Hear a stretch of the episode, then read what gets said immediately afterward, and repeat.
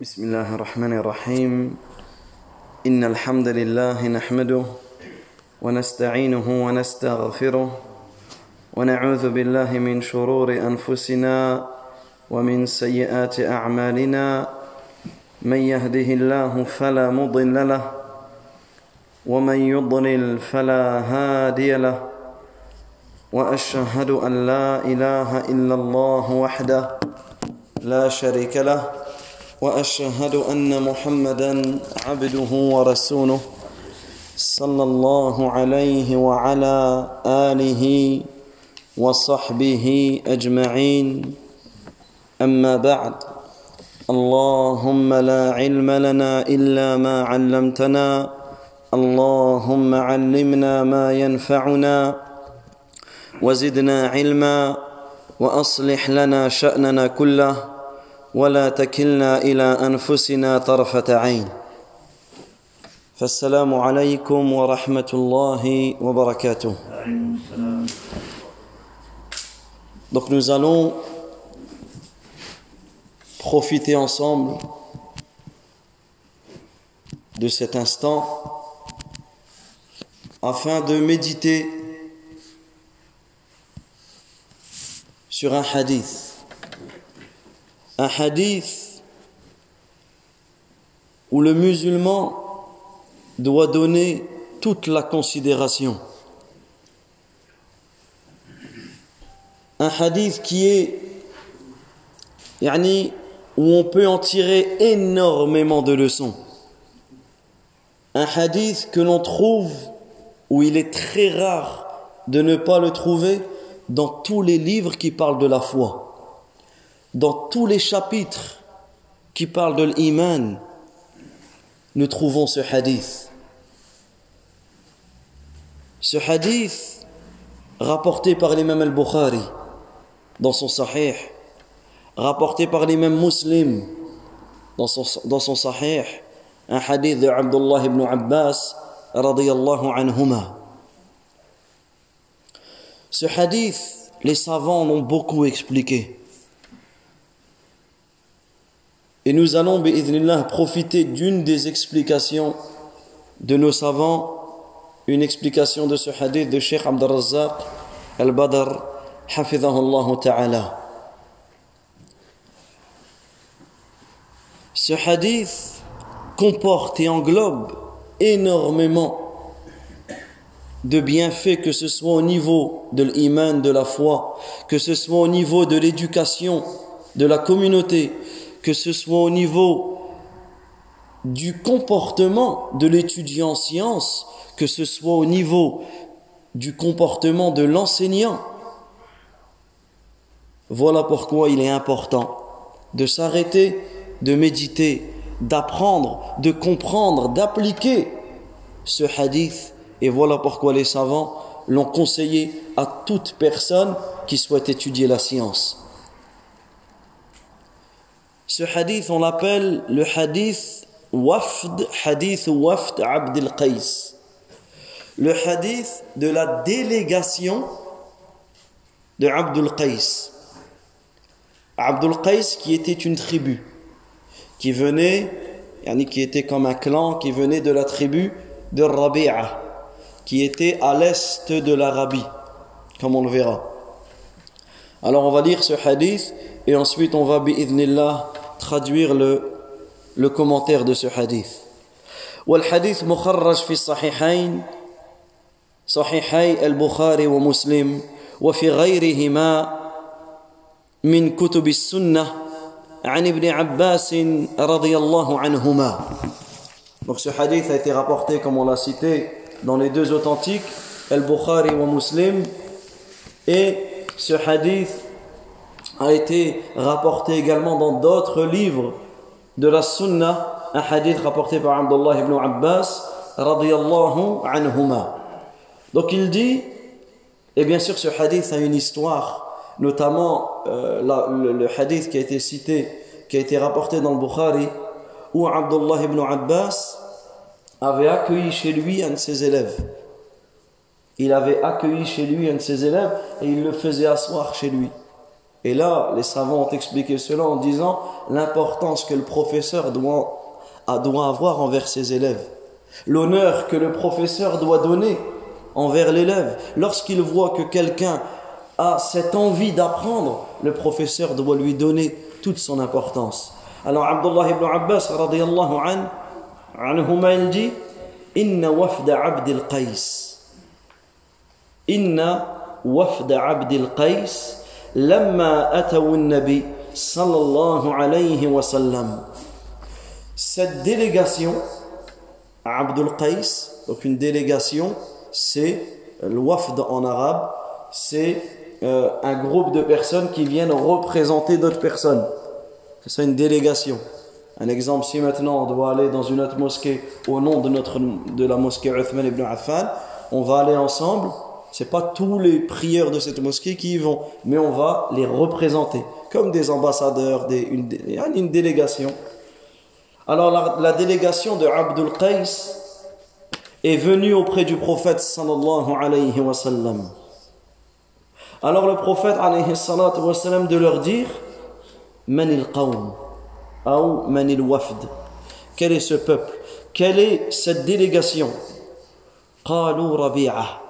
Ils ont dit nous venons de Rabi'a. Et Rabi'a, pour celui qui a, qui a lu ou qui a étudié l'histoire de la généalogie des Arabes, on sait que Rabi'a est une très grande tribu, parmi les premières tribus arabes. Alors qu'est-ce qu'il a dit le prophète alayhi Marhaban bil qawm ou marhaban bil wafd ghayra khazaya wa la nadama le prophète de leur dire Bienvenue à vous. Imaginez cette scène. Ils vont voir le prophète et il leur dit Marhaban bil bienvenue à vous, bienvenue à la délégation, bienvenue au peuple, bienvenue à vous. qui n'avait connu ni humiliation ni regret. Et tout ça, on va essayer de l'expliquer qui n'avait connu ni humiliation ni regret. فقالوا يا رسول الله إنا لا نستطيع أن نأتيك إلا في الشهر الحرام Ils ont dit au messager d'Allah Nous pouvons venir te voir, nous, nous, ne pouvons, nous ne pouvons pas venir te voir ou nous ne pouvons pas te, venir te trouver sauf durant les mois sacrés. Le seul moyen, regardez comment ils ont commencé.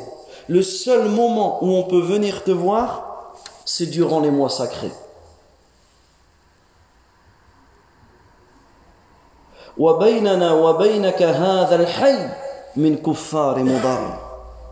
Ils disent parce qu'entre nous et toi, il y a cette tribu parmi les mécréants de Modar. Donc pour bien que vous situez, le prophète est à Médine à l'est de Médine, il y a ce qu'on appelle Mantiqatul Ihsa, il y a toute cette région donc, qui est à l'est, donc euh, c'est pas à l'est de Médine, vraiment à l'est de l'Arabie, donc il y a, on va dire il y a Riyad, vraiment à l'est, il y a le Qatar ici, il y a le Bahreïn ici, toute cette région ici, c'était ici à Nil, eux ils étaient tout en haut, vraiment du côté du Bahreïn. Ils étaient tout en haut. Et entre eux et eux, entre eux et le prophète sur leur chemin, ils étaient obligés de traverser le chemin du peuple de Moudar. Et le peuple de Moudar qui était mécréant. Et qui ne les laissait pas passer. S'ils passent, ils les combattent. Donc ils n'avaient pas la possibilité de venir voir le prophète. Le seul moment, c'est pendant les mois sacrés. Le seul moment, c'est pendant les mois sacrés. Comme on le verra, on verra pourquoi. Donc imaginez cette scène, ce peuple, la tribu, la délégation de Abdul Qais, ils viennent voir le prophète alayhi La première fois qu'ils voient le prophète alayhi qu'est-ce qu'ils disent? Indique-nous, ordonne-nous une prescription claire. Ordonne-nous une prescription claire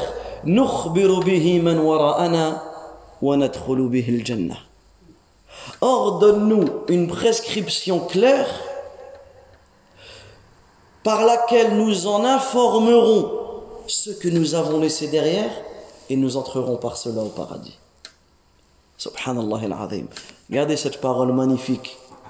مرنا بأمر فصل نخبر به من وراءنا وندخل به الجنة وسألوه عن الأشربة Ensuite, ils lui ont posé des questions quant aux boissons, aux boissons, aux différentes boissons. Alors, le prophète alayhi salatu wa salam de dire Amurukum bi arba' Je vous ordonne quatre choses. Wa anhaakum an arba' Et je vous interdis quatre choses. Bil iman billah. Je vous ordonne de croire en Allah tabaraka wa ta'ala. Je vous ordonne de croire en Allah azza wa jalla.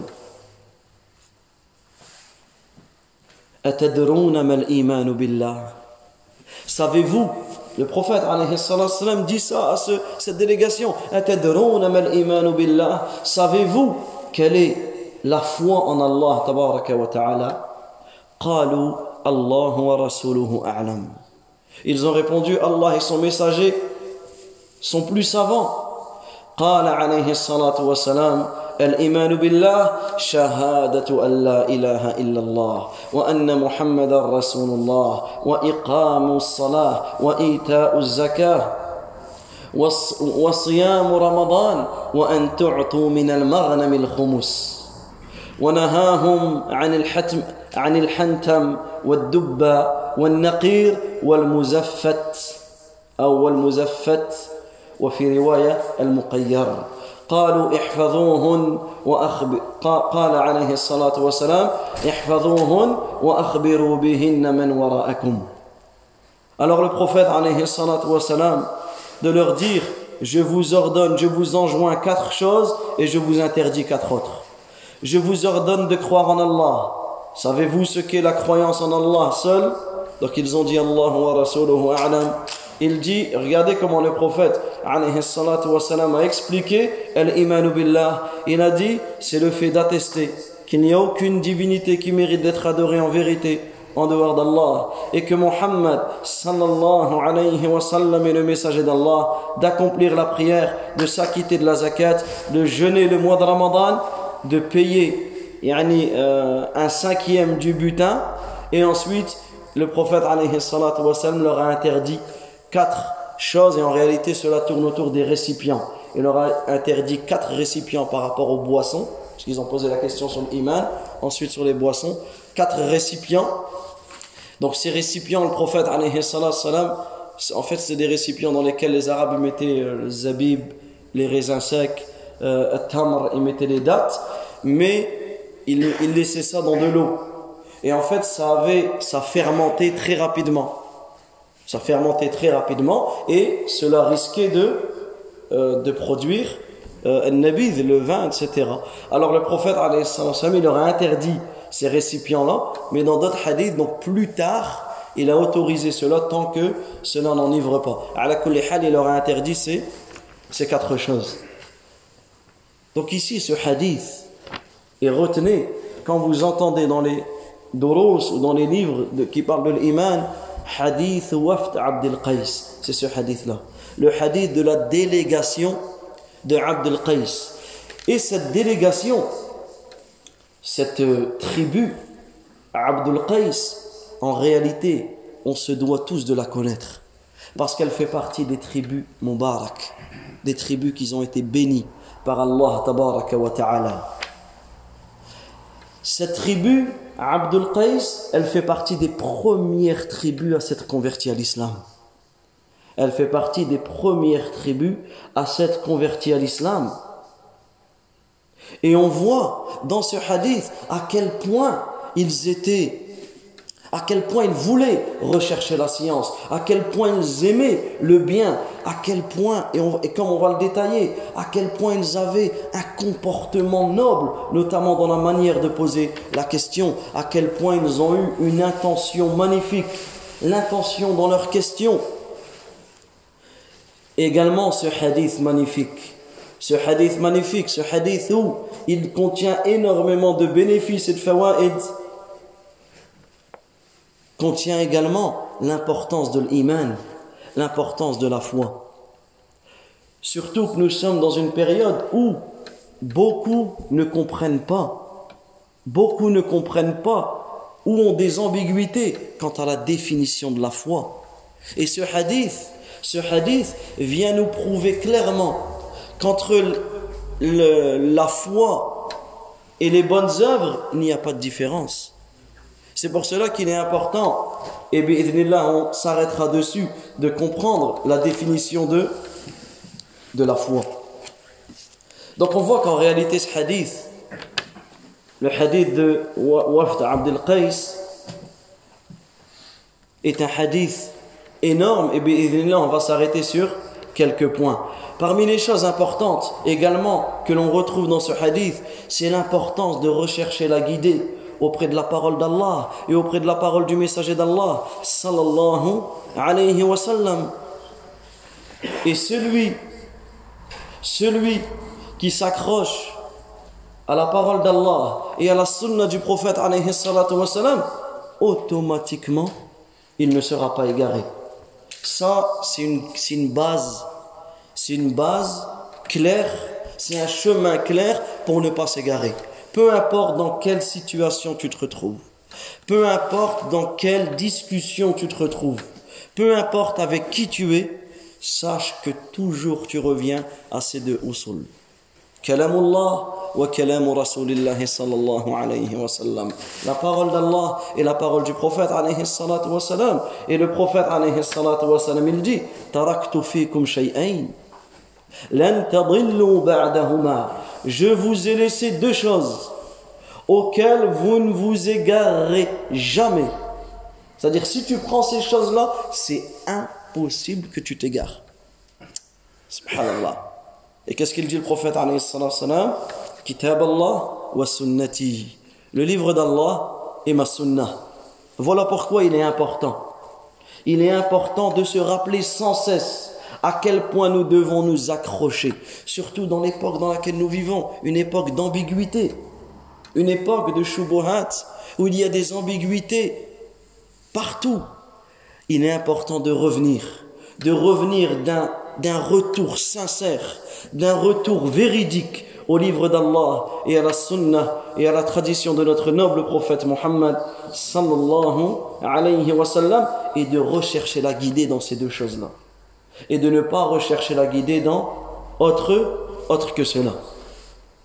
Donc ce hadith, hadith Wafd, Abdul Qais, de la délégation de Abdul Qais, est un, euh, est un hadith magnifique. Et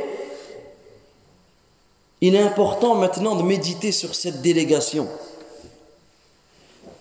Imaginez le chemin qu'ils ont fait pour rencontrer le prophète sallallahu alayhi wa sallam.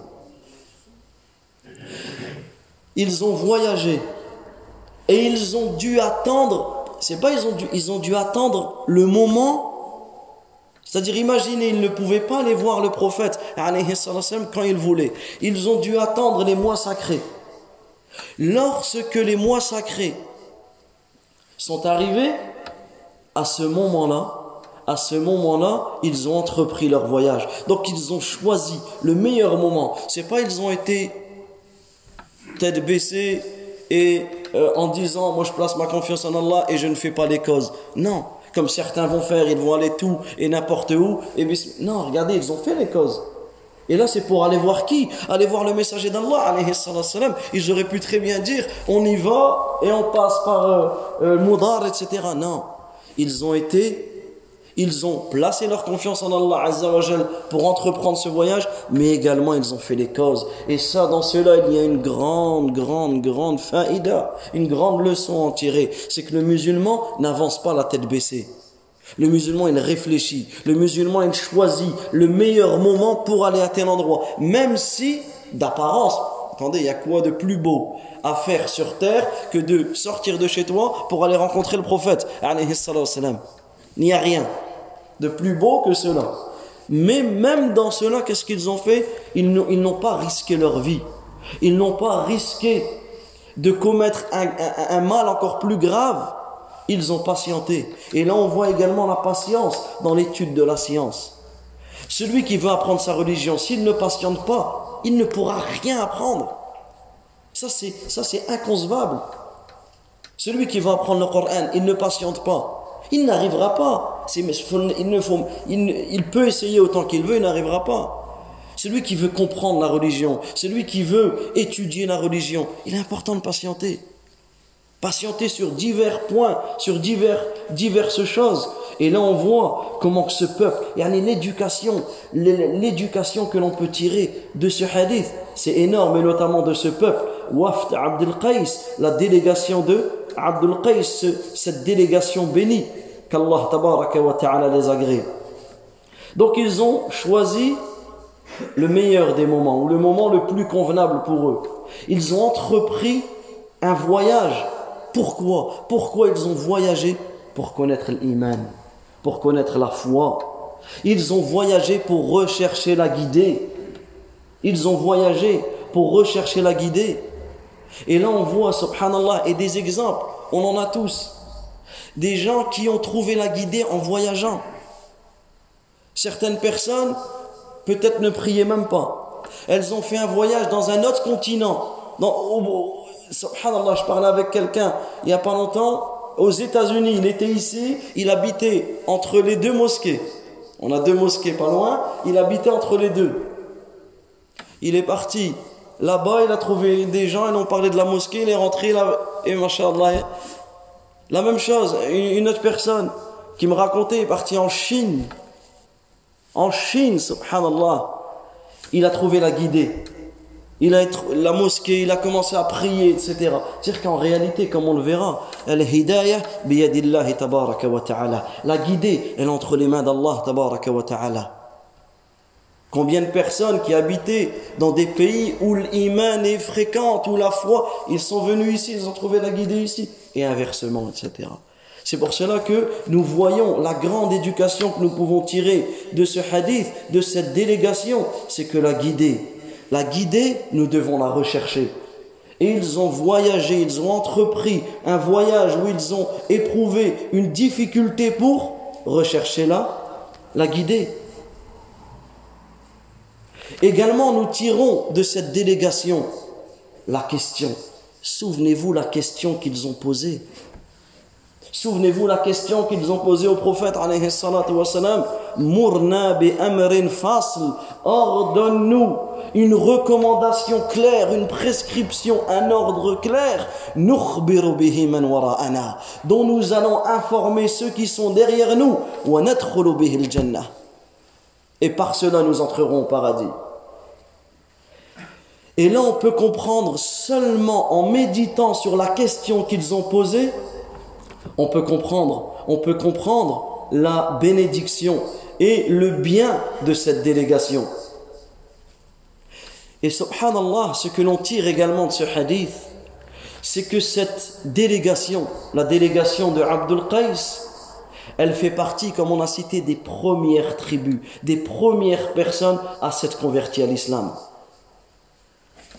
Mais est-ce qu'ils ont vécu avec le prophète Ils étaient, là dans ce hadith, c'est la première fois qu'ils voyaient le prophète Ça veut dire quoi? C'est-à-dire qu'ils se sont convertis à l'islam, ils n'avaient pas encore vu le prophète ils ont entendu son message, ils y ont cru. C'est pour cela que lorsqu'ils ont vu, la première fois qu'ils voient, qu'ils rencontrent le prophète, qu'est-ce qu'ils disent? Ya Rasulallah. Ô messager d'Allah, cela nous prouve qu'ils s'étaient convertis, qu'ils étaient musulmans. Et lorsque le prophète leur a dit euh, Savez-vous ce que veut dire l'iman? Qu'est-ce qu'ils ont dit? Allahu wa rasuluhu a'lam. Allah et son messager en sont le, le plus Allah et son messager le savent mieux, en sont le plus savants. Ça veut dire qu'ici on en tire une chose magnifique. C'est que cette délégation, cette délégation, elle s'est convertie à l'islam alors qu'elle n'avait pas encore vu le prophète wassalam, simplement en entendant le message du prophète wassalam, ils y ont cru. Et même lorsqu'ils ont dit Bainana bainaka, entre nous et toi, il y a ces gens ce quartier cette tribu ce peuple de mécréants de Moudar. Ils les ont appelés les mécréants c'est-à-dire qu'ils savaient qu'ils ne croyaient pas en Allah ta'ala. Cela aussi nous prouve que eux croyaient en Allah azza wa ça veut dire qu'ils sont venus musulmans soumis à l'ordre d'Allah ta'ala, ils sont venus avec l'islam.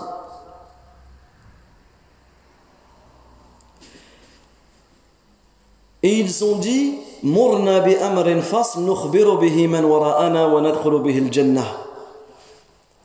Ordonne-nous une prescription claire par laquelle nous en informerons ceux qui sont derrière nous et par laquelle nous entrerons au paradis.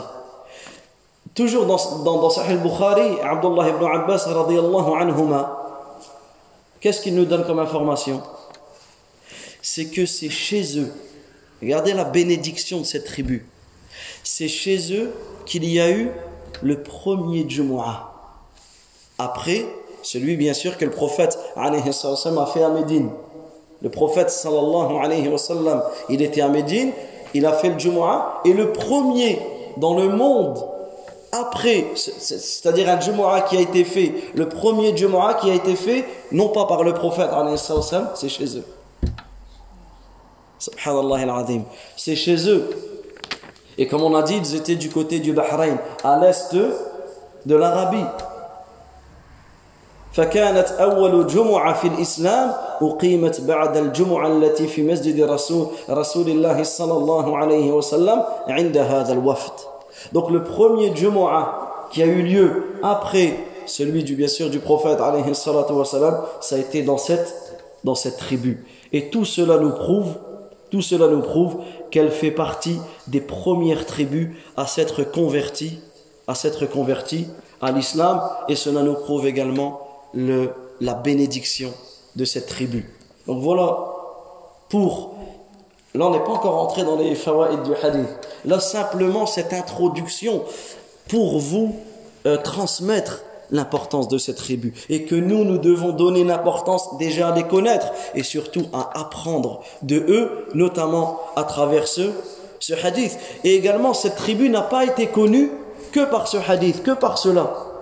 Dans cette tribu, il y avait également un homme qui s'appelait Ashaj Abd al-Qais qui portait également le nom de cette tribu. Et cet homme, lorsqu'il a rencontré le prophète, sallallahu alayhi wa sallam, écoutez ce qu'il lui a dit le prophète, alayhi wa sallam. Il lui a dit, Inna fik khaslatayn yuhibbuhum Allah. Il lui dit, en toi, qu'est-ce qu'il lui dit ça? Le prophète, alayhi wa sallam.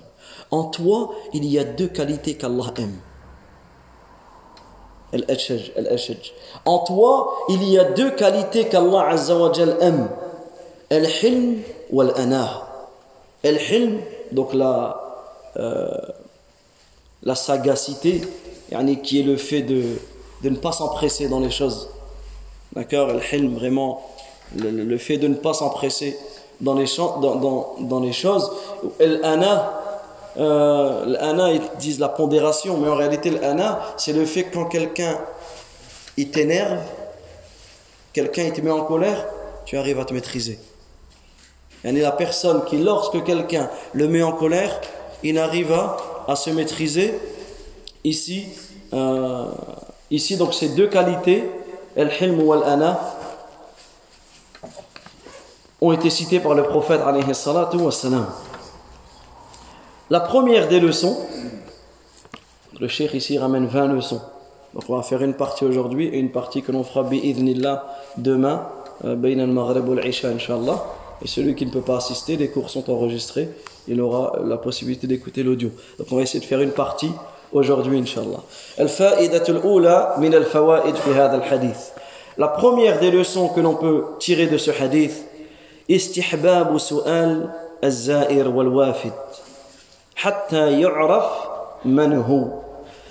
est important, lorsqu'une personne vient te visiter, lorsque tu rencontres une personne, lorsqu'une délégation arrive, de leur poser la question qui sont-ils? De leur poser cette question comme l'a fait le prophète alayhi salatu wa il leur a demandé Manil wafd, Manil qawm. Donc il est important que ton interlocuteur, quand tu t'adresses à quelqu'un, tu dois savoir d'où il vient.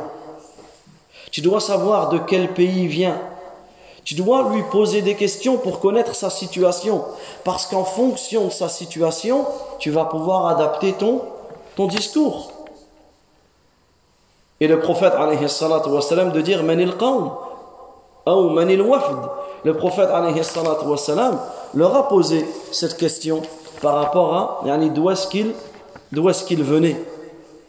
Donc ça c'est important de connaître. La première leçon que l'on peut tirer de ce hadith, c'est de connaître la situation de ton interlocuteur.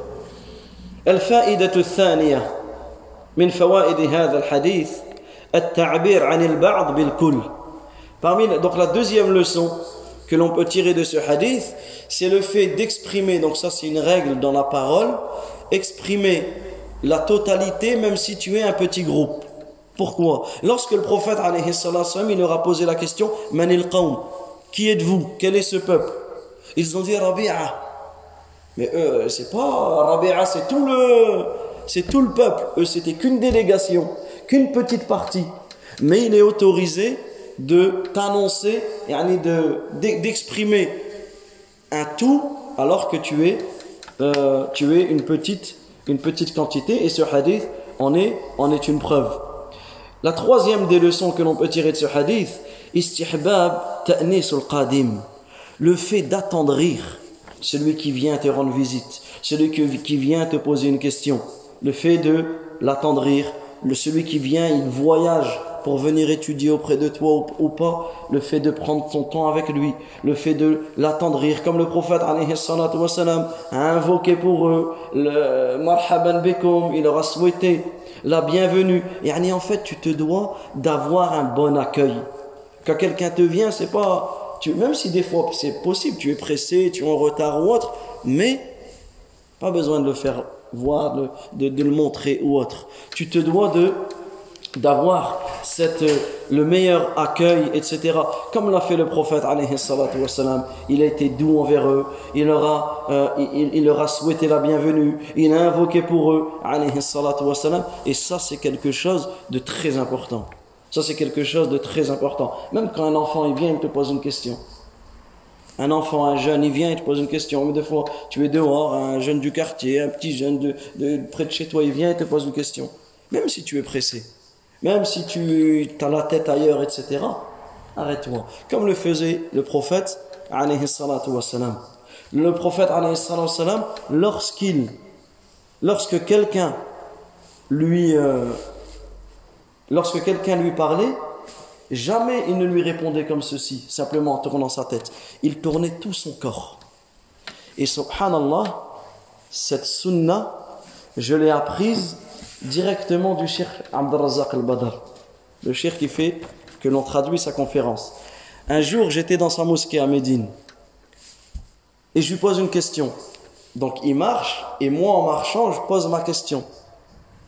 Et d'un coup, moi je pensais, comme il, écoutait ma question, je pensais qu'elle allait me répondre, donc je m'attendais pas à me retrouver en face de lui.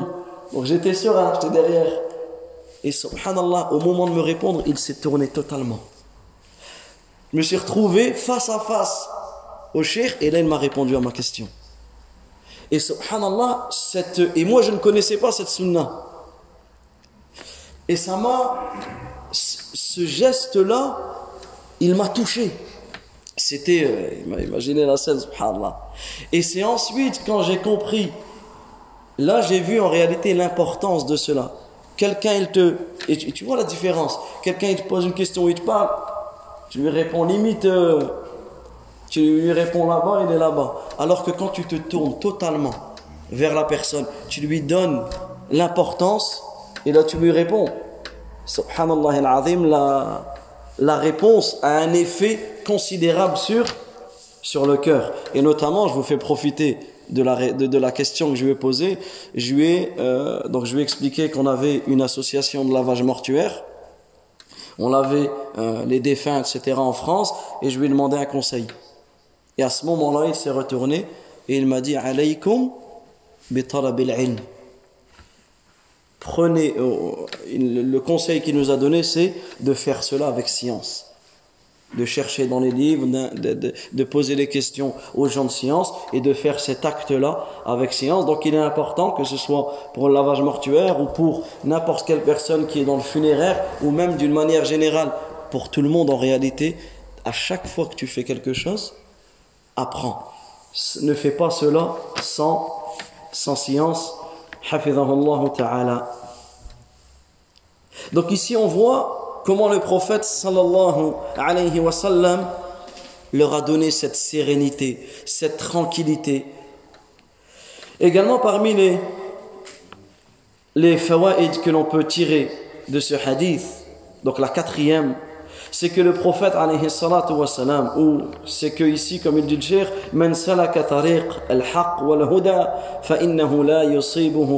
le nadama.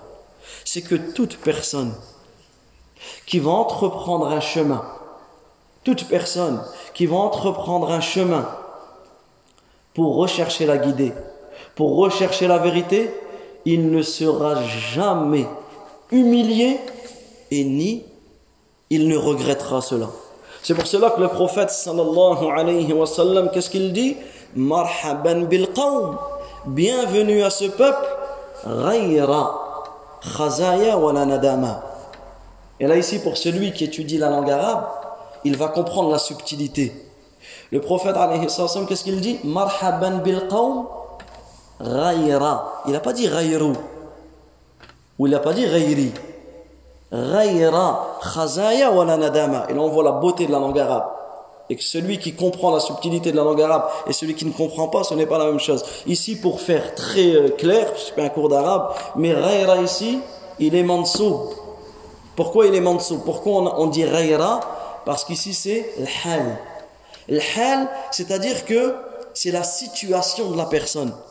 Marhaban bil pour vous comprenez, bienvenue au peuple qui sont venus dans la situation d'être ni humiliés et ni, ayant des regrets. C'est-à-dire que le prophète, il les a décrits comme cela. Alors les savants expliquent cela, notamment euh, Safir Rahman al-Mubarak Fouri, il explique dans un de ses livres, il dit Ils se sont convertis à l'islam avec la simple transmission du message. Ils ne se sont ni opposés, ni ont combattu. Donc ils n'ont pas connu l'humiliation de la défaite, ni l'humiliation de l'esclavage. En outre, il y a eu de leur part aucun manquement qui puisse les amener à regretter et à venir s'excuser. Ils sont simplement venus pour connaître la religion et pour comprendre l'islam. Donc ici on voit que toute personne qui recherche, qui recherche la guidée, qui voyage pour rechercher une guidée, il ne regrettera rien de ce qu'il a fait. Tu vas voyager pour apprendre la science, peut-être tu pars un mois, deux mois, six mois, un an, dix ans, peu importe, tu ne regretteras jamais. Jamais quelqu'un est parti étudier et il revient ici, il dit Ah, j'ai perdu mon temps. Ça n'existe pas. Tu peux pas. Même si tu pars quelques jours à un endroit pour étudier, pour remonter ta foi, tu ne perdras jamais ton temps dans l'apprentissage de la religion. Et au contraire, tu auras une baraka dans ton temps. Tu prends quelqu'un qui étudie la science, il va passer des heures et des heures à étudier la science. Subhanallah, ce qu'il va faire en dehors de ça, il va faire plus de choses que quelqu'un qui fait rien. Pourquoi? Parce qu'Allah Azza wa il va lui, il, va lui bénir son temps. Et ça, c'est important de prendre, de prendre cela. Et notamment, ce hadith nous prouve l'importance de voyager, de voyager pour apprendre la science. Et ça, Wallah, mes frères, c'est une chose capitale. Ou si tu sais qu'il y a un, un khir, vas-y ne serait-ce qu'ici. Tu sais qu'il y a un cours dans une mosquée, vas-y. Le musulman, il est pas, c'est pas j'habite là, je dois rester que dans ma mosquée et je reste toujours ici. Non. Il y a un cours là-bas, vas-y. Il y a un cours ici, vas-y. Il y a un cours, peu importe. Tu dois prendre la voiture, tu dois prendre le métro, tu dois prendre le bus, peu importe. Tu dois apprendre ta religion. Tu dois voyager pour apprendre. Vas-y, n'aie pas peur. Les gens, ils voyagent pour le travail. Les gens, ils changent totalement de vie pour dunya. Si on te dit, je te propose un travail, tu es payé des milliers d'euros par mois, mais c'est euh, euh, dans l'Amazonie ou là je sais pas où, Allah personne ne va y aller. Combien? 10 000 euros, 20 000 euros, 50 000 euros par mois. Tu vas pas au fin fond de la Papouasie ou, l'Amazonie. La personne, elle y va. Elle va, elle laisse ses enfants, elle laisse tout le monde. Je, attends, je vais prendre 10 000, 20 000, 50 000 euros par mois, etc. Pour Dunia, en réalité, il n'y a, pas de, a pas de limite. Ni de limite de temps, ni de limite de lieu. S'il faut travailler toute la nuit pour gagner un salaire, la personne elle va travailler toute la nuit, etc. Mais quand il s'agit de la religion, ah, ne serait-ce regarder un daf entre le Maghreb et l'Isha. Maghreb l'Isha, il y a quoi? Une heure, même pas, je pense. Une heure. Tu prends la différence entre ça, et si tu mets, on va dire, l'équipe de l'Algérie, elle joue maintenant. La même heure. L'équipe de l'Algérie, ou l'équipe du Maroc, ou la Tunisie, ou le Sénégal, ou la, France, ou peu importe, tu prends un match, et il va être retransmis. La mosquée, sera remplie. Allah. La mosquée, sera remplie. Et c'est là que tu vois qu'en réalité, comment Shaitan, il joue avec nous. Shaitan, lui, n'a aucun pouvoir sur nous. Simplement, il t'insuffle des choses. Et c'est vrai, le fait de rester et d'apprendre sa religion, c'est pas facile. Ça a une certaine lourdeur pour celui qui ne prend pas conscience de cela. Mais pour celui qui prend conscience de cela, Wallah, il ressent la douceur. La douceur de l'apprentissage de la science. Et il est important de se rappeler cela. Notamment se rappeler ce que rapporte Kathir ibn Qais. Kathir ibn Qais, qu'est-ce qu'il dit? Il dit J'étais avec Abu Darda. J'étais avec Abu Darda. Abu Darda, qui est un compagnon du prophète, et il était à Dimashq, en Syrie, à Damas. J'étais dans la mosquée, imaginez cette scène. Il est dans la mosquée avec Abu Darda, et là il voit un homme arriver vers eux. Cet homme ne voulait qu'une chose, trouver Abu Darda.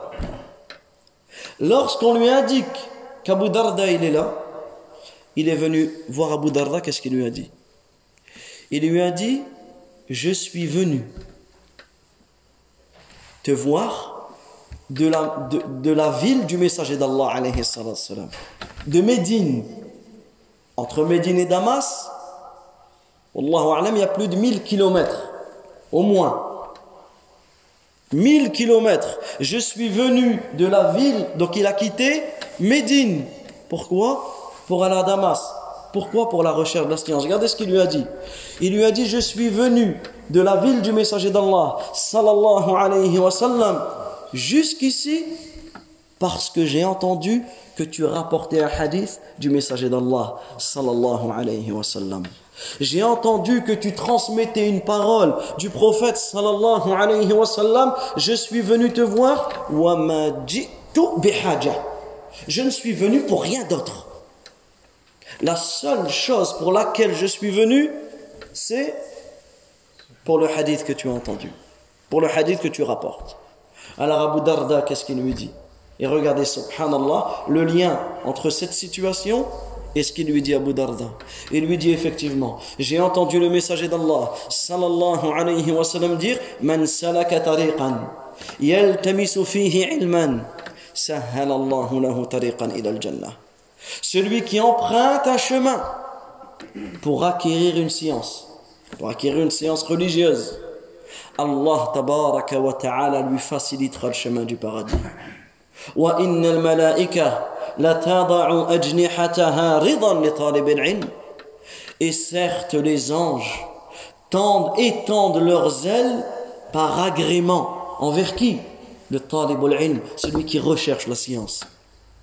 Et ça, c'est un grand fadl, c'est un grand honneur qu'Allah a donné pour celui qui veut rechercher la science. C'est que les anges, tout, durant tout son parcours, les anges étendent leurs ailes les anges étendent leurs ailes. Et l'étudiant en être, doit être fier de cela. Parce que certains, certains, comme il est rapporté dans les livres de hadith, certains réfutent cela. Une fois un homme, ils ont trouvé un homme, il marchait derrière des étudiants en sciences, avec comme une sorte de pic, et il frappait derrière eux. Les gens ils ont dit, qu'est-ce qui t'arrive? Qu'est-ce que tu fais? Et en se moquant, qu'est-ce qu'il dit? Il dit Je, j'écrase les ailes des anges. Entre, entre guillemets, il disait, soi-disant, les anges étendent leurs ailes envers eux, donc lui il faisait ça, allez pour se moquer, etc. Mais l'étudiant en sciences, il doit être fier de cela. Imagine cette situation. Durant tout ton parcours, dans l'étude, dans la recherche de la science, les anges étendent leurs ailes pour, par agrément envers celui qui recherche la science.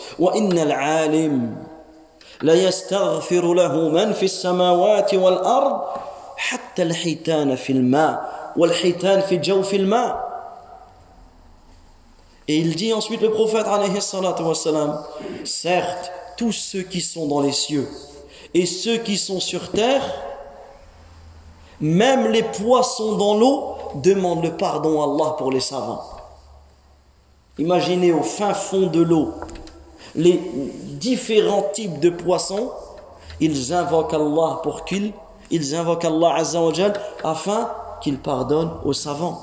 Tous ceux qui y a dans les cieux, tous ceux qui y a dans les cieux. Imaginez simplement le nombre d'anges qu'il y a dans les cieux. Un jour, le prophète dit Le ciel a craqué et il est en droit de craquer. Il n'y a pas, le prophète dit, il n'y a pas un endroit de quatre doigts dans le ciel sans qu'il n'y ait pas un ange qui est prosterné. Tous ceux qui sont dans les cieux demandent pardon à Allah pour le savant. Et tous ceux qui sont sur terre demandent pardon à Allah pour le savant.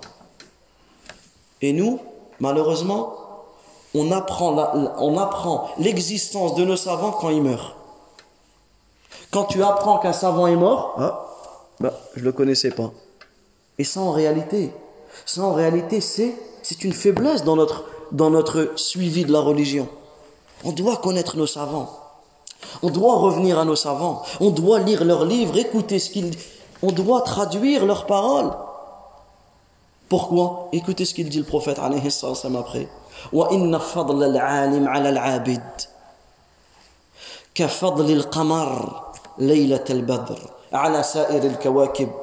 le mérite du savant par rapport à l'adorateur est comme le mérite de la lune par rapport aux autres étoiles. Et certes, les savants sont les héritiers des prophètes.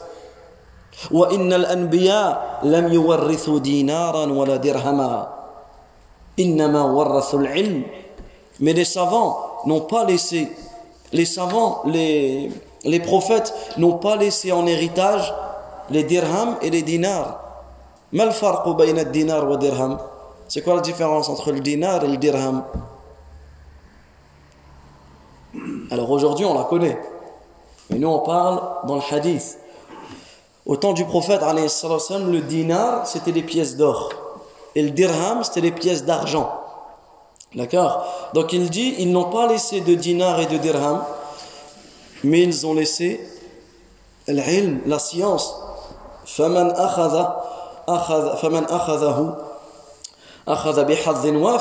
Celui qui l'apprend aura certes pris une part complète. Donc là également, le hadith, donc on revient au sujet de la conférence qui est le hadith de la délégation bénite de Abdul Qais.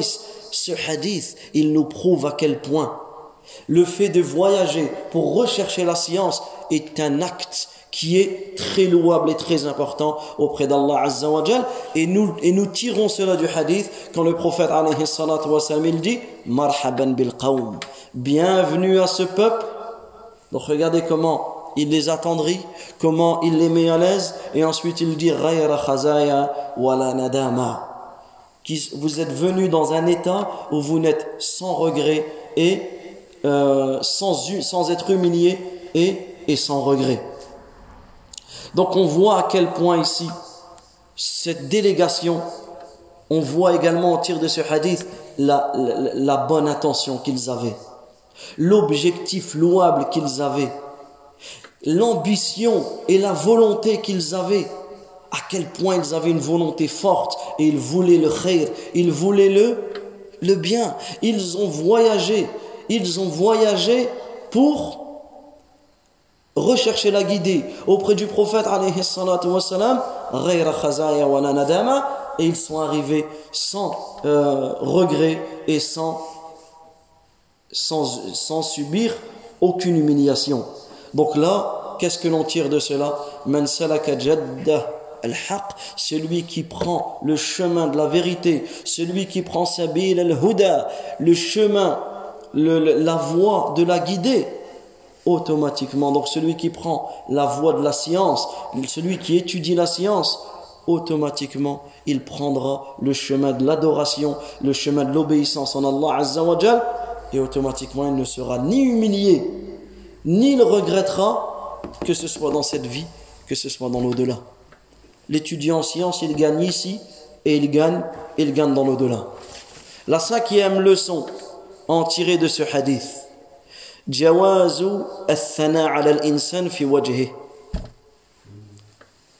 بشرط إذا أمن عليه من الفتنة on tire également de ce hadith l'autorisation de donner un compliment à quelqu'un en face de lui lorsque tu penses et tu es sûr que la personne est préservée de l'ostentation.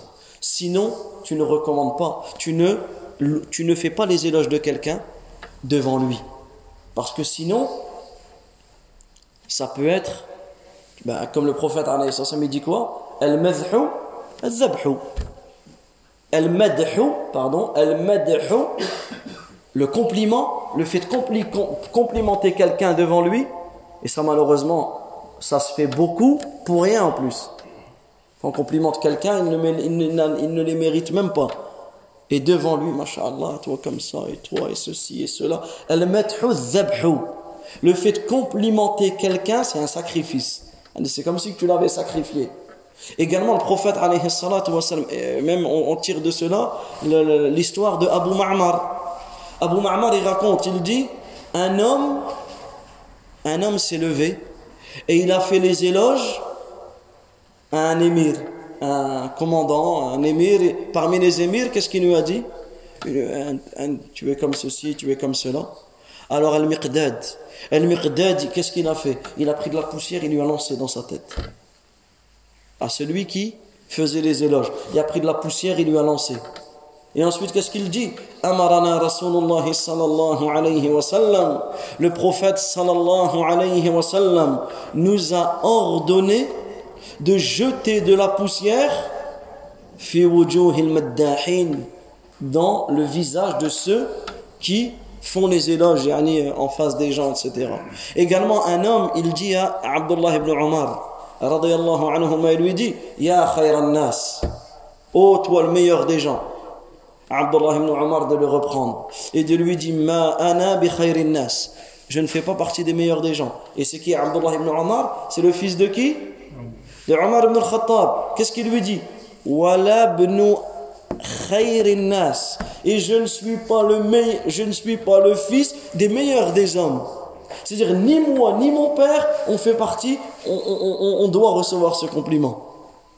Abdullah ibn Omar, qui est un grand compagnon du prophète, attaché, accroché à la sunna, et Omar ibn al-Khattab.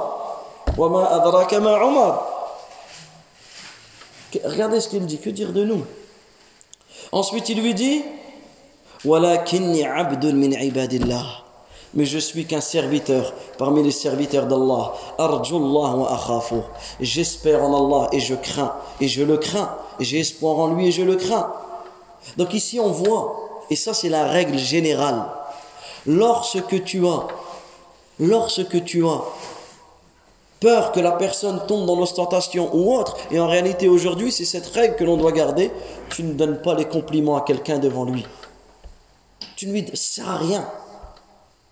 Et aujourd'hui, on voit, on appelle tout le monde et n'importe qui shir. Ah non, on a des, je crois, on n'a jamais eu autant de chouyours dans les mosquées. Ça y est, il sort un hadith, c'est un shir. Il guide la prière, c'est un shir. Il fait une khutbah, c'est un shir. Oh, subhanallah, ça c'est, en réalité, en réalité, c'est devenu commun. Il y a quelques années, ça n'existait pas, ça. C'est devenu commun, là, depuis quelques, quelques années, mais pour les anciens, ça n'existait pas, ça c'est commun, c'est commun. Le problème, c'est quoi? C'est que tu Ça, tu peux, ça peut rentrer dans les compliments, dans les, etc. Donc en réalité, tu dois éviter. Éviter de, de, de, complimenter la personne parce qu'en réalité, tu peux le détruire. Tu peux le, tu peux le détruire. Et comme le prophète, alayhi il dit, Mais, lorsque il y a une situation, comme l'a fait le prophète, ici, comme l'a fait le prophète, il les a complimentés il les a complimentés parce que il savait, il a vu en eux qu'ils étaient préservés de, de la fitna, euh, de l'ostentation ou autre, qu'ils avaient une, un objectif sincère, etc. Et donc il leur a dit, vous êtes venus et vous êtes dans une situation où ni vous regretterez et ni vous serez humiliés. Naïcha, c'est à quelle heure et on, on clôture,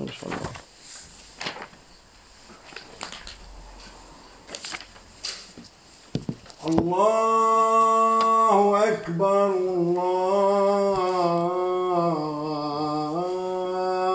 الله أكبر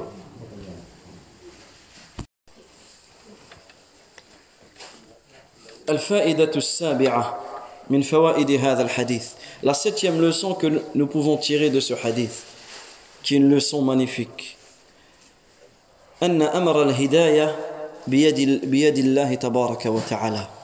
Ce hadith nous prouve que la guidée est entre les mains d'Allah tabaraka wa ta'ala.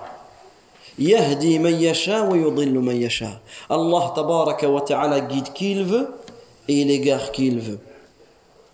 Et ça, c'est un point essentiel à retenir de cela. C'est que la guidée, elle est entre les mains d'Allah Azza wa Et on tire du hadith la parole où ils disent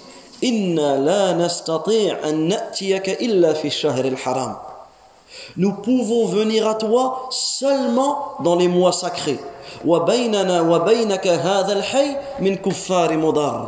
Et entre toi et nous, entre nous et toi, il y a cette tribu de Moudar, de, parmi les mécréants de, de Moudar. Et lorsque on regarde sur une carte, on trouve que le prophète était à Médine. Le peuple de Moudar, qui était musulman ou mécréant? Mécréant, ils étaient proches, plus proches que eux. Ils étaient proches de Médine, proches du prophète Et eux, on a dit, ils étaient tout à l'est, du côté du Bahreïn. C'est-à-dire qu'ils étaient plus loin que le prophète mais eux ils se sont convertis à l'islam et pas eux. Eux ils se sont convertis à l'islam et, et pas eux. Et là on voit que combien de personnes, et regardez, nous nous sommes en réalité ici un exemple de cela. Pour la plupart surtout, un exemple, nous les jeunes ici, on est né en France. On a grandi en France. On n'a pas eu d'éducation religieuse. On n'a pas eu d'éducation religieuse.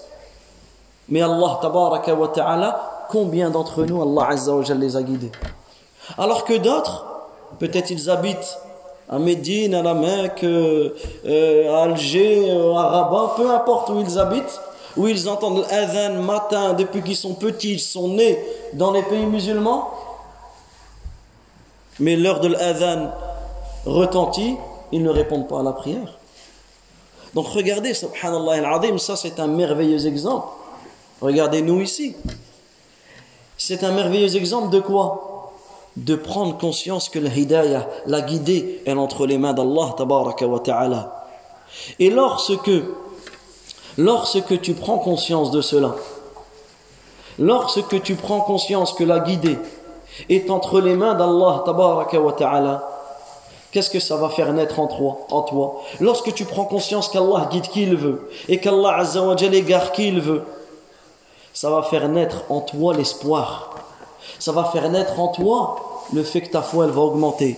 Ça va faire naître en toi ton, ton, ta totale confiance en Allah Azzawajal. On se doit de prendre conscience à quel point Allah Azzawajal nous a choisis. À quel point Allah Tabaraka wa Ta'ala nous a guidés à quel point, regardez, et chacun il fait cette introspection, chacun il fait cet examen de conscience. Regardez où nous avons grandi, les choses que l'on a connues. Mais Allah Azza wa il a guidé ton cœur. Regardez ici où on les péchés que l'on pourrait faire, dans les endroits dans lesquels on pourrait être. Mais regardez où, nous nous retrouvons, ici dans la mosquée. C'est-à-dire qu'en réalité, Wallahi, sans cesse, tu dois remercier Allah Azza wa pour la guidée qu'il t'a accordée. Sans cesse, tu te dois de remercier Allah wa Ta'ala pour la guidée, pour la guidée qu'il t'a qu'il t'a accordée. Alors que des fois dans ta propre famille, lui est guidé et pas l'autre. Le père est guidé et pas l'enfant. L'enfant est guidé et pas les parents. Le mari est guidé et pas l'épouse. L'épouse est guidée et pas. C'est-à-dire que des fois, à l'intérieur de la même famille, Allah Azza wa Jalla en a choisi pour les guider. Et quand tu prends conscience de cela, tu vas prendre conscience de quoi? Tu vas prendre conscience de ne plus jamais désespérer. Si autour de toi il y a des gens qui ne sont pas musulmans dans ta famille ou qui sont loin du chemin, etc., Wallahi la taqnat. Ne désespère pas. Ne désespère pas de la guider, car Allah tabaraka wa ta'ala guide qui il veut et il égare qui il veut. Et là, on, voit ce merveilleux exemple de ce peuple.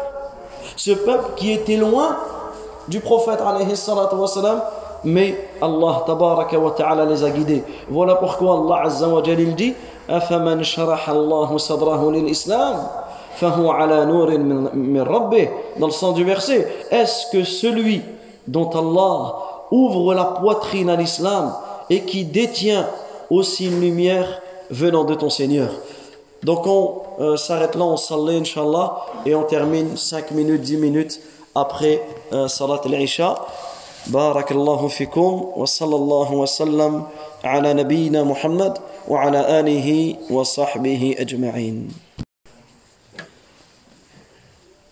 الفائدة الثامنة من فوائد هذا الحديث La huitième leçon à en tirer de ce merveilleux hadith أهمية صلاح النية في السؤال L'importance d'avoir une bonne attention lorsque tu poses une question.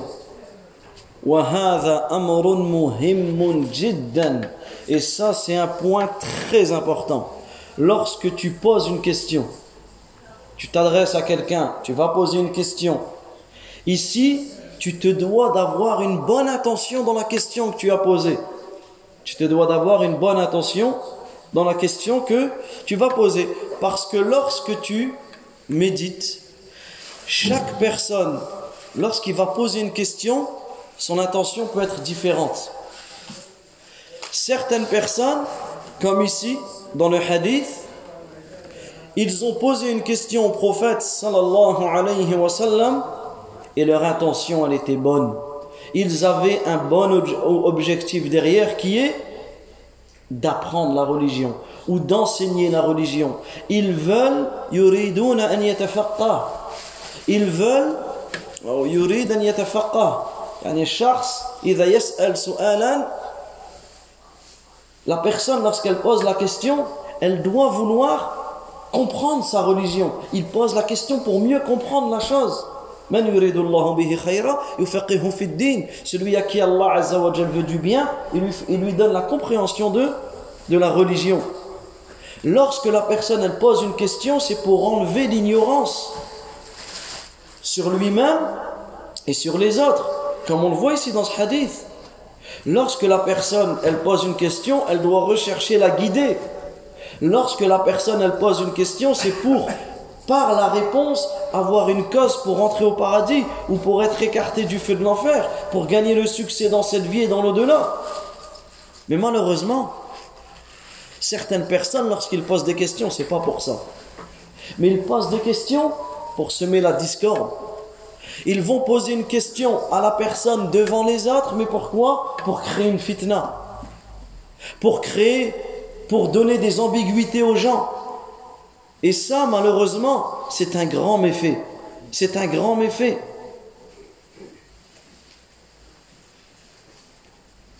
Et le prophète sallallahu alayhi wa sallam, qu'est-ce qu'il dit à ce propos? Man talab al-ilm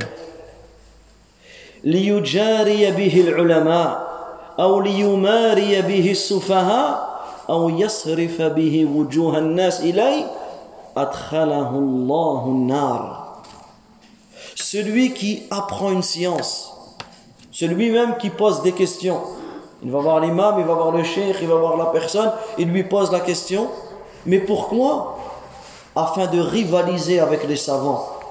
Ou, et surtout nous ici, c'est plus pour ça, pour polémiquer avec les soufaha, les faibles d'esprit, ou d'attirer les gens vers lui. Celui qui apprend la science pour attirer les gens vers lui. Allah wa ta'ala le fera entrer en enfer. Et dans un autre hadith, le prophète dit celui qui apprend une science par laquelle on recherche l'agrément d'Allah, mais ne l'apprend que pour atteindre un bien de ce monde, ne sentira pas l'odeur du paradis. Il ne sentira pas l'odeur, il ne sentira pas l'odeur du paradis. Et là, on voit que ces gens, qu'est-ce qu'ils ont dit au prophète alayhi Mourna bi amrin fasl. Donne-nous une recommandation claire, un ordre clair. C'était quoi leur but? C'était quoi le but? Pourquoi ils ont demandé au prophète un ordre, une prescription? Écoutez le hadith. Nous allons par cela en informer ceux qui sont derrière nous. Et par cela, on entrera au paradis. C'est-à-dire, nous allons enlever l'ignorance sur nous et sur les autres aussi. Nous allons transmettre cela et par cela, nous rentrerons au paradis. Regardez, subhanallah, ça c'est le merveilleux exemple de ce que l'on appelle salahun. Le, le fait de réformer son intention, la bonne intention que la personne doit avoir. C'est-à-dire que lorsque tu apprends la science, lorsque tu apprends la religion, voilà l'intention que tu dois avoir. Premièrement, raf'ul jahli an nafsik. Enlever la science de ta propre personne, enlever l'ignorance de ta propre personne, ou an et enlever l'ignorance d'autres que toi, euh, pour autre que toi. Et celui qui a ces deux choses, celui qui lorsque il apprend sa religion, c'est pour enlever l'ignorance et pour rentrer par cela au paradis, il va rentrer dans la parole de l'imam Ahmed. Il va rentrer dans la parole de l'imam Ahmed, alayhi, Al-ilm la ya'adiluhu. La science, aucune autre action, aucune autre œuvre ne peut l'égaler lorsque l'intention est bonne. Lorsque tu apprends la science avec une bonne intention, et la bonne intention c'est ce que l'on a cité, lorsque tu apprends la science avec une bonne intention, retirer l'ignorance de ta propre personne et des autres également, tu rentreras dans cela. Et par cela, notre Jannah, par cela tu seras, cela sera une cause de rentrer au, paradis. Donc là on voit, subhanallah, la bonne intention dans l'étude de la science, les deux choses qui sont dans cette bonne intention, elles sont réunies dans le hadith que l'on cite, le hadith de Waft de Wafd Abdul Qais, de, la délégation de Abdul Qais, où il dit man Nous allons en informer ceux qui sont derrière nous. Et nous entrerons au paradis par, par cela. Également, le hadith que l'on a cité tout à l'heure.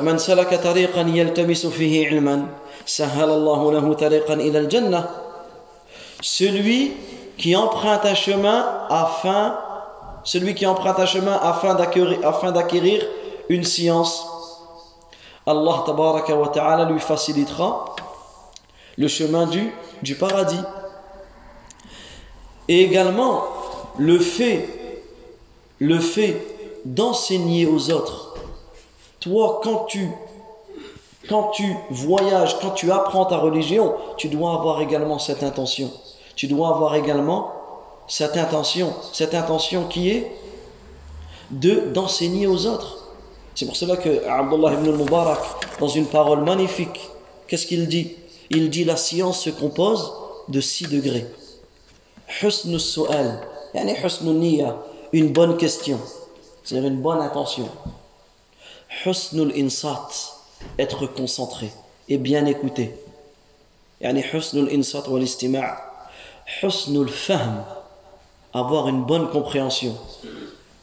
Al-hifz, mémoriser ce que tu apprends. At-ta'lim, enseigner ce que tu as appris.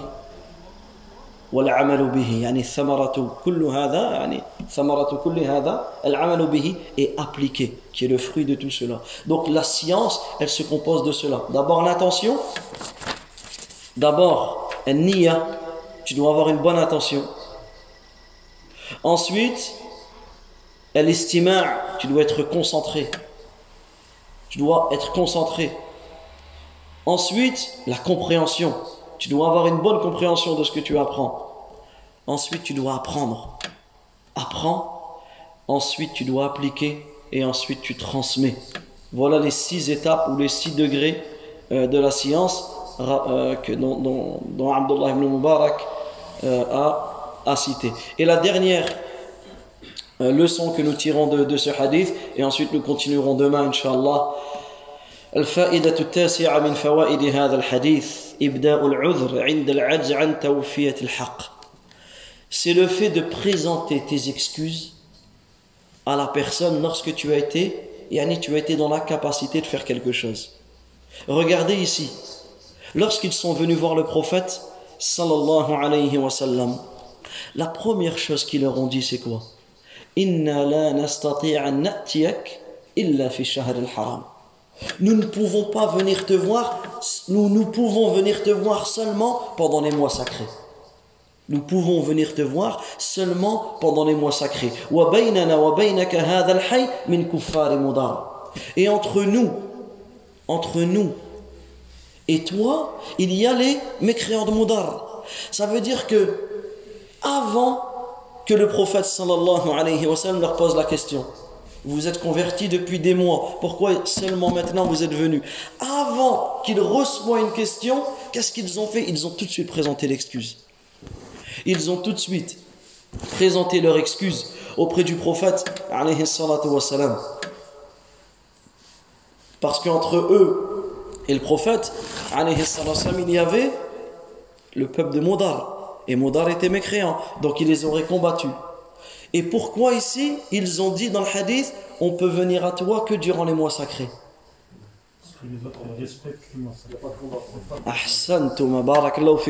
on va prendre les deux et on va les réunir. Premièrement, les Arabes donnaient une importance capitale à ces mois. Et notamment, ils interdisaient tout combat. Potentiellement, théoriquement, aucune attaque, aucun combat ne pouvait être fait pendant ces mois. Alors, qui connaît les mois sacrés? Qui peut les citer? Il y en a quatre déjà. Il y en a, alors, Ramadan, ne fait pas partie. Donc, regardez. Muharram. Alors, regardez. Le premier, en fait, je vais vous donner un ordre qui est simple. On a trois d'un coup et un à part. Dhul le onzième mois. Dhul Hijjah, le douzième mois. Al-Muharram, le premier mois. Donc 11, 12, Hein Chaque fois je dis 11, 12, 13, mais il n'y a, pas, a pas de 13. 11, 12 est le premier. Et le quatrième, c'est Rajab. D'accord C'est le mois de Rajab, le septième mois. On peut dire aussi Rajab, Dhul Qi'da, Dhul Hijjah et le Muharram. Pourquoi? Parce qu'ici, en fait, t'en as qui considèrent que Rabi'ul Awwal, c'est le premier mois. Dans ce cas-là, si on veut donner l'ordre, on va dire Rajab, Dhul Qi'ada, et Muharram. Mais la base, c'est que c'est Al-Muharram qui est le premier mois. Dans ce cas-là, retenez les quatre mois sacrés, c'est important. Les quatre mois sacrés, le, le Dhul Qi'ada, le onzième mois, Dhul Hijjah, le mois du Hajj, et le Muharram. Donc un mois avant le Hajj, un mois après le Hajj et le mois du Hajj. Ces trois-là. Et, et Rajab. Ici, pourquoi? Pourquoi les, les Arabes ont spécifié ces mois-là? Ça, c'est une faïda importante à savoir. Pourquoi les Arabes ont spécifié ces mois-là et pas d'autres mois? Pourquoi ils ont rendu ces mois-là? Pourquoi c'est ces mois-là qui ont été rendus sacrés et pas les autres? Pour le tijara. Non, ici, c'est parce que, écoutez bien, les Arabes, alors pourquoi Safar, ce mois qui est tout seul euh, pourquoi, pourquoi Rajab? Parce que dans les trois mois qui se suivent, qu'est-ce qu'il y a? Il y a le Hajj. Donc ils savent que toutes les tribus elles doivent venir vers le Kaaba un mois avant, un mois après. Donc pour le, comme ils respectaient ce rite, pour le Hajj, ils, ils ont considéré ces mois sacrés. Et pourquoi Rajab? Parce que les Arabes, ils avaient l'habitude de faire la Umrah pendant le mois de Rajab. Parce que pour les Arabes, c'était un grand péché. C'était très grave, une abomination près d'eux de faire la Umrah durant les mois sacrés, durant les mois du Hajj, durant les Qa'da, Dhul Hijjah et Muharram. C'est pour cela que toutes les Umrah, toutes les Umrah que le prophète sallallahu alayhi wa sallam les a fait, c'est durant quelle Durant ces dates-là. Durant Dhul Qa'da, Dhul et Muharram. Pour contredire la parole des Arabes, il n'y a aucun mal à faire la Umrah durant cela. Et pour se différencier de cela, le prophète il faisait la Umrah durant ces, durant ces, durant ces mois-là. Donc là, on voit et on tire cette information magnifique de ce hadith. C'est que tu présentes tes excuses avant même qu'on te demande.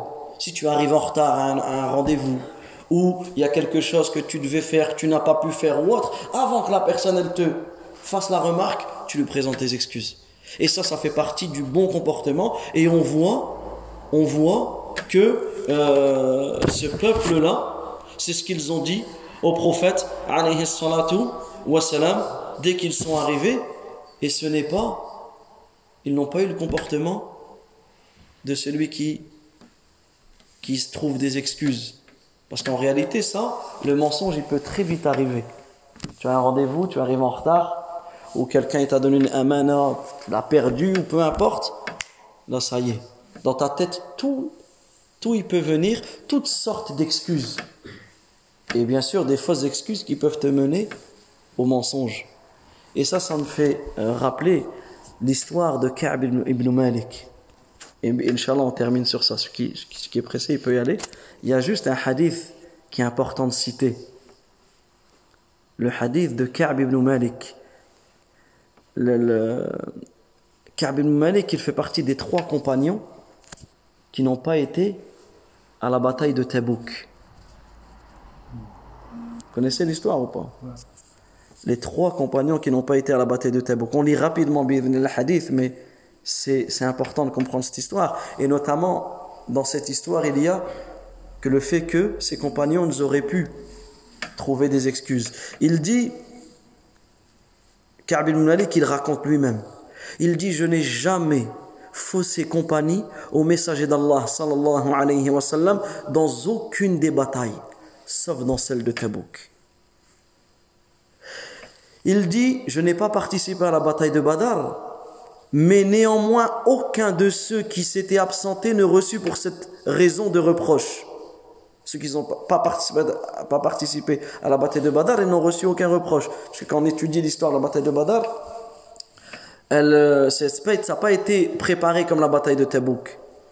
Il dit le messager d'Allah sallallahu alayhi wa sallam n'était alors sorti avec les musulmans qu'à la recherche de la caravane des Quraysh jusqu'à ce qu'Allah tabaraka wa ta'ala les mit face à leur ennemi sans préavis. Puisque dans la bataille de Badr, il n'y a pas eu de préparation. Le prophète il a pris euh, un groupe de compagnons, juste il voulait attraper la caravane des Quraysh. Et, et la bataille, elle, est survenue. Donc ceux qui n'étaient pas là, ils n'ont pas eu le reproche. Mais à la bataille de Tabouk, à la bataille de, à la bataille de Tabouk, il y a eu euh, une préparation, etc. Plusieurs jours avant, le prophète avait euh, informé de, cela aux compagnons. Il dit en ce qui concerne l'histoire de ma défection de l'expédition de Tabouk. Il dit, écoutez ce qu'il dit, subhanallah, je n'ai jamais été aussi fort et aussi riche que lorsque je, pas, je ne suis pas parti à la bataille. Par Allah, je n'avais jamais réussi à avoir deux montures à la fois avant cela. Par contre, cette fois-là, j'avais réussi à les, posséder. Yani, était dans une aisance, il y avait deux montures, deux, il, était fort, il était en bonne santé, etc. Alors le prophète sallallahu alayhi wa sallam, il a entrepris cette expédition dans une période de très forte chaleur. Il se préparait pour un long voyage dans un immense pays désertique et aride. Il devait rencontrer également un grand nombre, nombre d'ennemis. Alors, il informa les musulmans de leur destination. Le prophète il leur a informé plusieurs jours avant voire plusieurs semaines avant de leur destination. Préparez-vous, nous allons entreprendre un voyage, nous allons aller là-bas, nous allons aller là-bas, etc. Les musulmans étaient nombreux avec le messager d'Allah, sallallahu alayhi wa sallam, mais il n'y avait aucun registre qui les mentionne. Regardez comment que ça commence. Ils sont beaucoup. Et entre guillemets, il y aura mon nom nulle part. Que je suis là ou que je suis pas là, on va pas forcément s'en rendre compte. Regardez ce qu'il dit Ka'b, radiyallahu anhu. Il dit celui qui voulait s'absenter avait la certitude de passer inaperçu. Parce qu'il n'y a rien qui était noté. Donc, et comme ils étaient beaucoup, n'importe quelle personne aurait voulu esquiver, personne ne l'aurait remarqué. Sauf si Allah Azza wa ne révèle cela à son sujet. Alors le prophète sallallahu a commencé cette expédition. Il dit, donc à quel moment ils ont commencé à partir les compagnons accompagnés du prophète wa Lorsque les fruits et l'ombre étaient bien tentantes? C'est-à-dire qu'il faisait chaud au moment qu'il y avait de l'ombre, au moment où il y avait la possibilité de manger, etc. À ce moment-là, ils sont partis. Le messager d'Allah sallallahu alayhi wa sallam s'était préparé ainsi que les musulmans. Tout le monde s'était préparé avec lui. Quant à moi, je sortais chaque jour pour m'équiper, mais je rentrais sans n'avoir jamais rien fait. Et à chaque fois, qu'est-ce qu'il disait? Je pourrais le faire plus tard. Regardez, ça, ça arrive à tout le monde. Chaque fois, tu dois faire quelque chose, je le ferai plus tard. À la fin, tu fais rien. Et regardez, c'est ce qui s'est arrivé. C'est ce qui s'est passé à Kaab. Cette situation durera à tel point que les musulmans s'étaient déjà sérieusement équipés. Et le lendemain matin, le messager d'Allah sallallahu alayhi wa sallam a pris la route et les musulmans avec lui. Alors que je n'avais toujours rien préparé. Il continue de sortir de chez lui, je continue de sortir de chez moi et je rentrais sans avoir rien fait. Vous avez vu à chaque fois ça? Et ça tarde, et ça tarde, et ça tarde. Cela durera jusqu'à ce qu'ils eurent pris jusqu'à ce qu'ils eurent pris une grande avance sur moi. Ensuite, je me suis dit, j'ai voulu partir les rattraper. Si seulement je l'avais fait. Mais tel ne fut pas mon destin. Après le... Donc, ils sont partis lui, il n'est pas, pas parti à la bataille. Après le départ du messager d'Allah, sallallahu alayhi wa sallam, lorsque je sortais de chez moi, cela me mettait, yani il était triste de me voir semblable à une personne connue pour son hypocrisie. Parce qu'en ce temps-là, à Médine, c'était connu que ceux, ceux qui faisaient ça, qui esquivaient, etc., c'était des hypocrites. Et ça, même le prophète, il le savait. Mais à aucun moment, il ne... Et là, lui, ben, il dit, subhanallah, je suis en train de faire comme eux.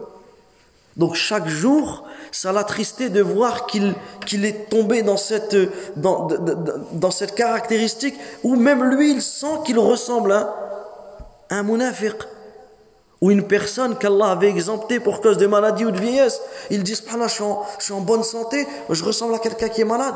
Je suis euh, dans, la force de l'âge, je ressemble à quelqu'un qui, qui est âgé, il peut pas se déplacer, il peut pas y aller. Donc regardez son ressenti. Le messager d'Allah sallallahu alayhi wa sallam ne se rappela de moi qu'à l'arrivée à Tabouk. Quand le prophète, le prophète alayhi sallam, il n'a pas remarqué que euh, Ka'b ibn Malik, n'était pas là sur la route. Mais quand il arrivé à Tabouk, qu'est-ce qu'il a dit? Le prophète, alayhi sallam, il a regardé les compagnons, il a dit Qu'a donc fait Ka'b ibn Malik? Qu'est-ce qui lui est arrivé? Pourquoi il n'est pas venu alors, tu as des hommes, des personnes de la tribu de la Banu, Salama, ils ont commencé à le critiquer en disant ce qu'il a retenu, c'est la beauté de ses habits, sa vanité, etc.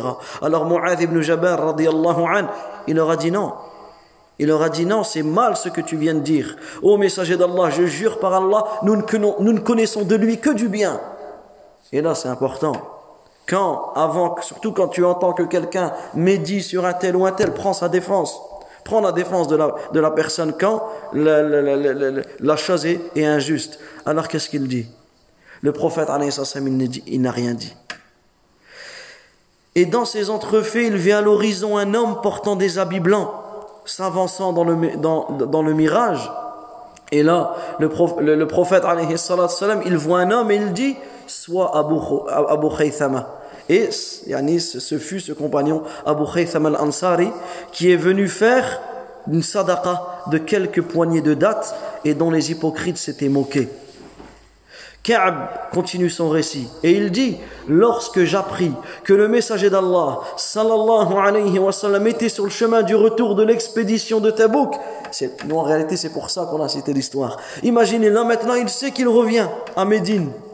Il dit Lorsque j'ai appris cela, j'ai commencé à vouloir trouver quelques mensonges pour me tirer d'affaire. J'ai voulu, regardez comment, et automatiquement ça vient il va commencer à trouver quelques mensonges. Eh, j'étais malade, j'étais ceci, j'étais cela, pour, pour me, me tirer d'affaire. En me disant à moi-même, comment pourrais-je bien échapper à, sa colère demain? Comment je vais réussir à trouver quelque chose? Et je vais pouvoir échapper à la colère du messager d'Allah sallallahu. Et j'ai pris pour cela conseil auprès des gens avisés de ma famille. Et lorsque l'on m'annonça l'arrivée imminente du messager d'Allah c'est-à-dire que lui, il était, c'est bon, il a même pris conseil, on lui a dit oui, il dit cela, dit cela pour esquiver, pour ne pas que le prophète alayhi soit en colère contre lui. Mais lorsque le prophète est arrivé, lorsque son arrivée fut imminente, toute idée de mensonge se dissipa de mon esprit. À tel point que je savais que rien ne pourrait m'épargner de sa colère. Alors j'ai dit, je vais dire toute la vérité. Le lendemain matin, le prophète sallallahu alayhi wa sallam est arrivé et il avait l'habitude quand il rentrait de voyage, et ça c'est une sunna, il est important de l'appliquer, quand tu rentres de voyage comme le faisait le prophète alayhi wa sallam, il n'allait pas chez lui directement, il, venait à la mosquée. Il venait à la mosquée et il priait de raka'a. Ensuite il s'asseyait et il accueillait les gens. Dès qu'il a terminé sa prière, tous ceux qui n'avaient pas participé à l'expédition, sont venus lui présenter des excuses et de jurer de leur bonne foi. Ils étaient plus de 80 hommes. Le messager d'Allah accepta d'eux leur état apparent. C'est-à-dire même ceux qu'ils avaient trouvé euh, ceci et cela, il, faisait semblant de rien, il a accepté euh, leur serment d'allégeance et il a demandé à Allah de leur pardonner leurs péchés tout en confiant à Allah ta'ala de les juger et de juger ce qu'ils avaient dans, le cœur. C'est alors que j'arrivais. À ce moment-là, Ka'b ibn Malik, Ka'b ibn Malik an, il s'est présenté au prophète alayhi. Et il lui a passé le salam et le prophète, il lui a souri, le sourire d'un homme en colère, le sourire d'un homme irrité. Il lui a dit Approche, viens ici. Imaginez cette scène, subhanallah. Ka'b ibn Malik, an, il s'est assis devant le prophète, alayhi Le prophète, alayhi lui a dit Qu'est-ce qui t'a retenu? Tu n'avais pas acheté telle monture? Qu'est-ce qu'il lui dit? Ô messager d'Allah, je jure par Allah que si je me trouvais en présence d'une autre personne que toi, parmi tous les habitants de ce monde, j'échapperais très certainement à sa colère par, par n'importe quelle excuse, car effectivement, je suis un bon polémiste. Je suis une personne qui, je pourrais te trouver n'importe quelle chose pour euh, me protéger de ta colère et te raconter n'importe quelle chose. Mais par Allah, je sais bien que si je te raconte aujourd'hui un mensonge pour obtenir ta, satisfaction, Allah attirerait certes sur toi, sur moi, ta colère. Par contre, si je te dis la vérité, si je te dis la vérité qui engendrera ta colère contre moi, je pourrais espérer par là une fin heureuse de la part d'Allah. Regardez ce qu'il lui a dit. Il lui dit par Allah, je n'ai aucune excuse. Je n'ai jamais été aussi fort. Je n'ai jamais été aussi riche qu'au moment où je, suis, resté en arrière sans participer à l'expédition. Alors le prophète sallallahu alayhi wa sallam, qu'est-ce qu'il lui a dit? Il lui a dit, quant à celui-là, il dit la vérité. Lève-toi et attends qu'Allah décide à ton sujet ce qu'il voudra. Je sortis et des hommes de la tribu de Banu Salama me suivirent et me dirent par Allah, nous n'avons jamais appris que tu avais commis de péché avant celui-là. Or, tu aurais pu t'excuser auprès du messager d'Allah. Yani, tu aurais pu faire comme les 80 qu'ils ont fait. Tu aurais pu dire ceci ou dire cela. Et le prophète, lui aurait fait dua pour toi et il t'aurait laissé. Ils lui ont fait des reproches, ils lui ont fait des reproches jusqu'à ce qu'il ait envie de retourner au prophète, pour revenir sur mes premières paroles. Ensuite, il lui dit, est-ce qu'il y a quelqu'un d'autre que moi qui se trouve dans mon cas Il lui dit, oui, il y a deux hommes qui ont dit la même chose que toi. Imaginez sur ces 80 personnes. Il y a deux, ils étaient trois en fait à dire cela. à dire qu'ils ont eu la même, réponse, que toi. Ils m'ont cité deux hommes vertueux qui avaient participé à la bataille de Badr et qui étaient dignes d'être pris en exemple. Ensuite, qu'il continue son récit. Il dit, le messager d'Allah, sallallahu alayhi wa sallam, avait ordonné aux musulmans de ne plus adresser la parole à aucun de ces trois qui étaient restés en arrière. Imaginez, plus personne n'avait le droit de leur parler. Les gens nous évitaient, ils changèrent leurs attitudes envers nous à tel point que la terre elle-même n'était plus reconnaissable. Nous restâmes dans cet état 50 nuits. Pendant 50 nuits, plus personne ne leur adressait la parole. Quant à mes deux compagnons, ils se résignèrent à leur sort, à leur sort, gardèrent leur maison, ils sont restés chez eux et passaient leur temps à pleurer. En ce qui me concerne, j'étais le plus jeune et le plus énergique des trois. Je sortais pour faire la prière. Regardez, même que personne ne lui parlait. Il continue, il allait à la, mosquée. Il sortait pour faire la prière avec les musulmans et je me promenais dans les marchés. Cependant, personne ne m'adressait la parole. J'allais souvent trouver le messager d'Allah, sallallahu alayhi wa sallam, et lui passer le salam. À quel moment il passait le salam au prophète, alayhi salam Quand il priait? Il n'osait pas passer le salam au prophète, salam, sauf il attendait que le prophète, sallallahu alayhi wa sallam, priait, et là il lui passait le salam. De peur de sa réaction. Et il lui dit, il disait en moi-même, est-ce qu'il a remué les lèvres pour me répondre au salut ou pas? Subhanallah, imaginez cette scène. Puis je priais tout près de lui, sans, yani pour, euh, il priait près de lui pour essayer de le, comme il dit, le dérober de le regard, pour le dérober du regard, etc. Quand je me concentrais dans ma prière, il me regardait. Et quand je me tournais vers lui, il se tournait de moi. Subhanallah al-azim. Quand l'éloignement des musulmans dura trop longtemps, pour moi, je marchais jusqu'à ce que j'escaladais le mur du jardin d'Abu Qat- d'Abu Qatada. Il était mon cousin et l'un de mes plus chers amis. Je le saluais. Par Allah, il n'avait même pas pris la peine de me rendre le salut. Imagine, le sallam, il leur a dit, plus personne ne leur parle. Il se tue. Ah, ah, Il lui dit, Abu Qatada, je jure par Allah, ne sais-tu pas que j'aime Allah et son messager? Il ne, dis, il, se tue, il ne, disait, il ne disait rien. Et je reviens de nouveau envers lui en lui posant la même question. Il disait rien. Il me dit alors, Allah et son messager le savent- le savent mieux que toi, le savent mieux que moi. À ce moment-là, donc imagine, il va voir son cousin, il va voir son ami, Abu Qata- Abu Qatada, et il lui dit, tu me connais, tu sais que j'aime Allah et son messager. Il lui répond pas. Il va voir, il va le voir en face. Tu me connais, tu sais que j'aime Allah et son messager. Il lui dit, Allah et son messager savent mieux que moi ce qu'il y a dans ton cœur. À ce moment-là, il a fondu en larmes. Il s'est mis à pleurer. Il est parti en escaladant à nouveau le mur. Et pendant que je traversais le marché de Médine, un paysan yani, qui venait de Syrie est venu, il est venu pour vendre de Syrie pour vendre ses choses, et il, lui, il demandait aux gens qui peut me montrer où se trouve Ka'b ibn Malik? Aussitôt que les gens me désignèrent à lui, il s'avança vers moi et il m'a mis une, il m'a remis une lettre d'un des rois. Il dit je savais lire et je lus cette lettre. Il y en a un des rois des Romains. Quand il a appris que tout le monde était contre lui, regardez le- le- le- la ruse.